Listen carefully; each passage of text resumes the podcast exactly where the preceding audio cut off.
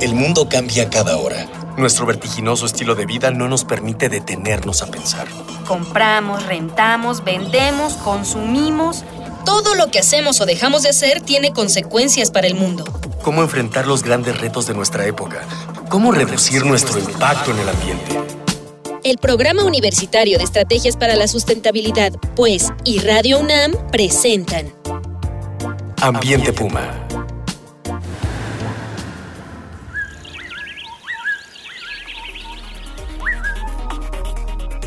Hola, qué gusto saludarlos. Soy Marjorie González y a nombre de Mireya Imas, directora del Programa de Estrategias para la Sustentabilidad de la UNAM, les doy la más cordial bienvenida a este su programa Ambiente Puma. Voces, ideas y acciones sustentables. El escritor estadounidense William Faulkner escribió El pasado no está muerto, ni siquiera ha pasado. Y si lo aplicamos al análisis de los registros, paleoecológicos, es decir, de las evidencias biogeoquímicas en escalas milenarias, en escalas de muchísimo tiempo, pues sí, tendría toda la razón. El estudio de este pasado es además una esperanza de futuro, porque las investigaciones de los cambios climáticos y ecológicos de nuestro planeta nos da mucha información acerca de las posibles consecuencias, por ejemplo, del cambio climático actual.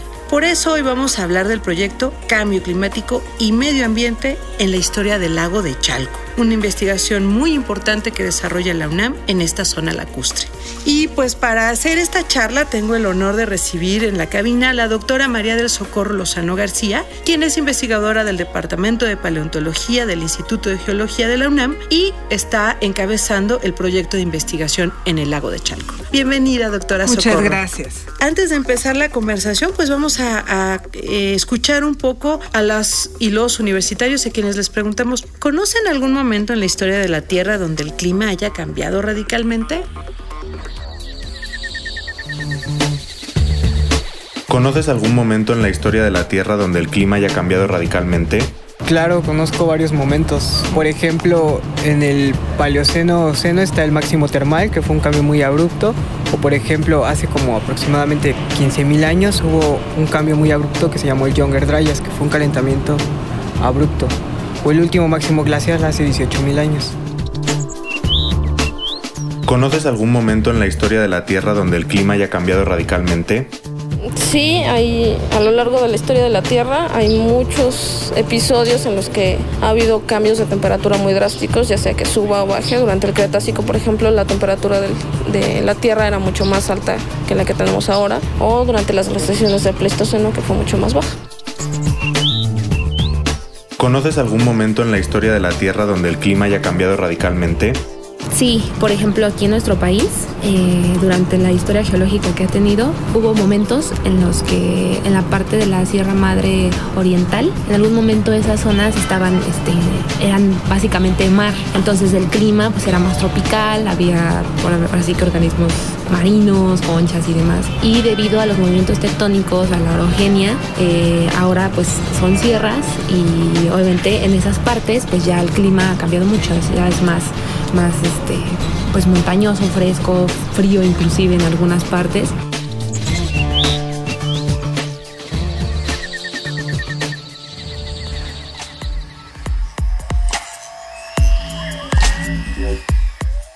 Pues, doctora Socorro, ¿qué le parecen las opiniones de, la, de, los, de los chicos? Eh, están bastante bien, ¿verdad? Documentados. Son muy acertados, son alumnos de la carrera, de, bueno, algunos de ellos de Ciencias de la Tierra, de la Facultad de, de Ciencias.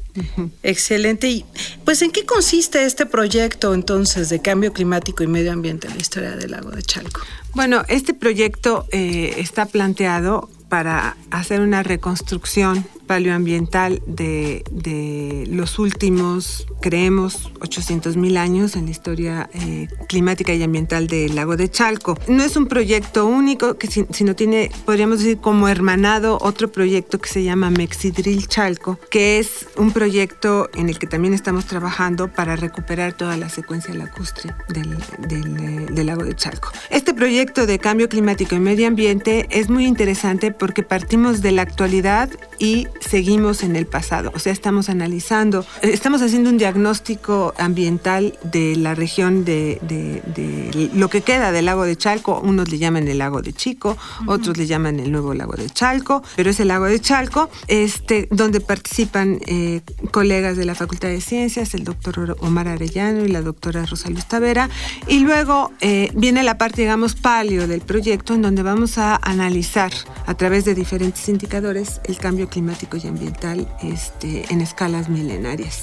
Entonces es como, no como hacen los paleontólogos del pasado al presente, nosotros vamos del presente, presente al, pasado. Y es cómo está funcionando todo el sistema hidrológico ahorita, en qué condiciones está, pero también cuál ha sido su historia. Sí, y tiene otros componentes que también son muy interesantes, por ejemplo, lo de subsidencia con la extracción de agua ha ocurrido, ha acelerado eh, la tasa, o sea, la rapidez con la que ocurre este hundimiento que le llamamos subsidencia. Entonces se van a colocar unos GPS para este satelitales para medir este la, la subsidencia este que está ocurriendo y hay algunas otras gentes que van a trabajar con las características del agua, o sea, bueno, un poco de la calidad del agua en la parte actual, pero en la parte pasada con ah, análisis isotópicos para caracterizar el, agua. Entonces es un, es un, es un proyecto multi-interdisciplinario en donde convergen muchas disciplinas y en, realidad es muy interesante y obviamente con tantas este, áreas de investigación pues somos muchos los participantes. Y muchísimo trabajo. ¿Y cómo podemos conocer entonces el clima del pasado? ¿Qué indicios? ¿Qué se estudia? ¿Qué analizan ustedes para conocer el clima en el pasado? Analizamos, podemos dividir este, los registros en, dos grandes grupos, lo, biológico y lo no biológico, ¿no?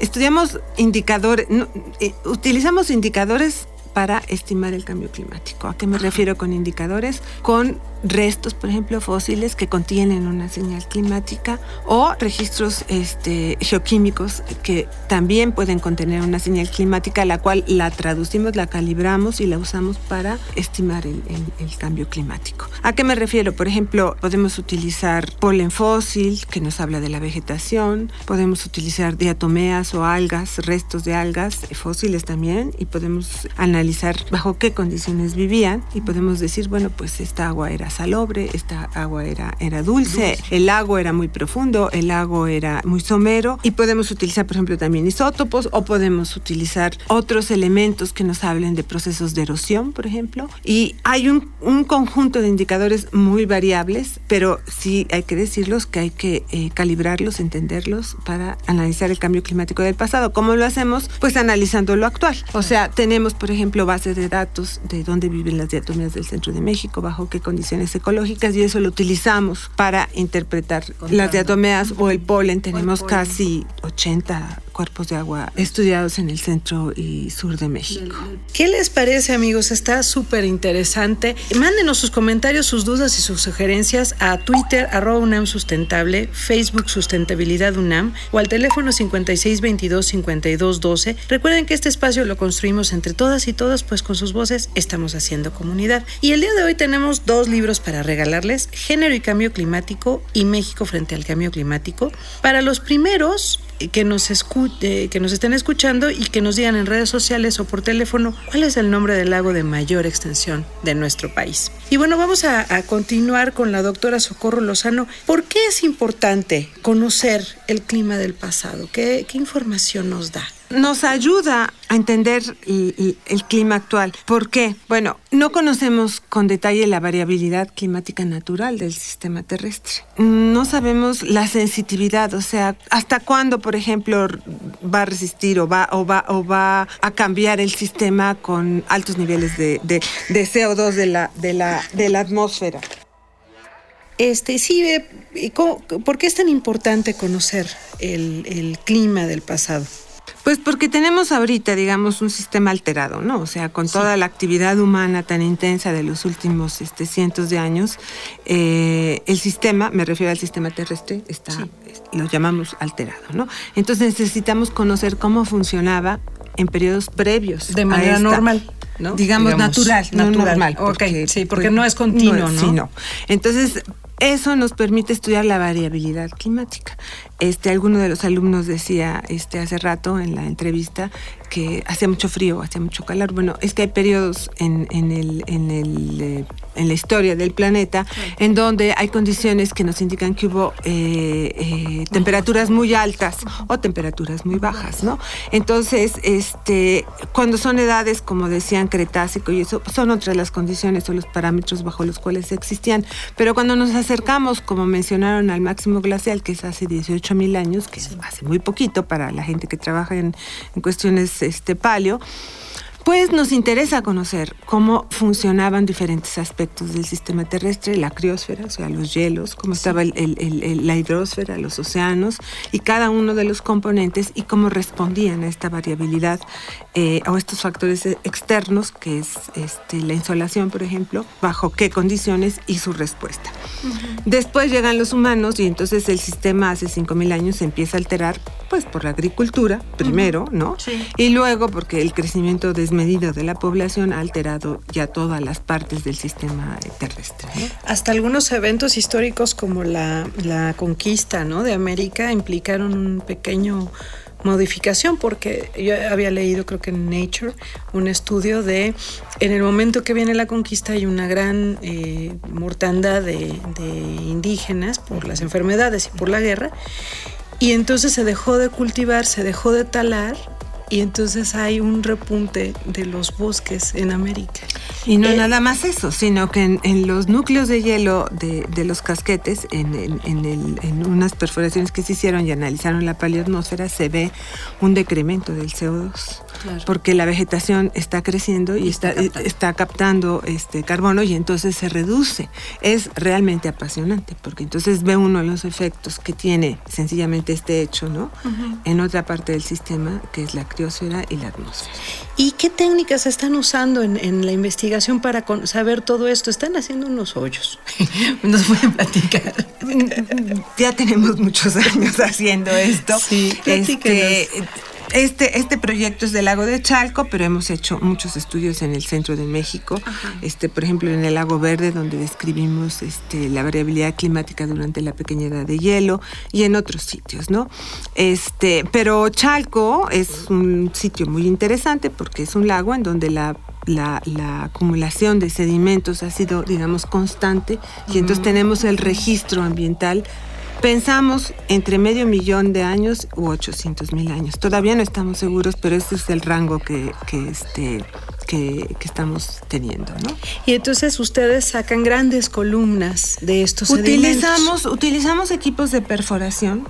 este, los que tenemos aquí en la UNAM nos permiten perforar hasta 20 o 30 metros, pero ahora con este nuevo proyecto este, eh, estamos perforando... Eh, llegamos la semana pasada a 422 metros.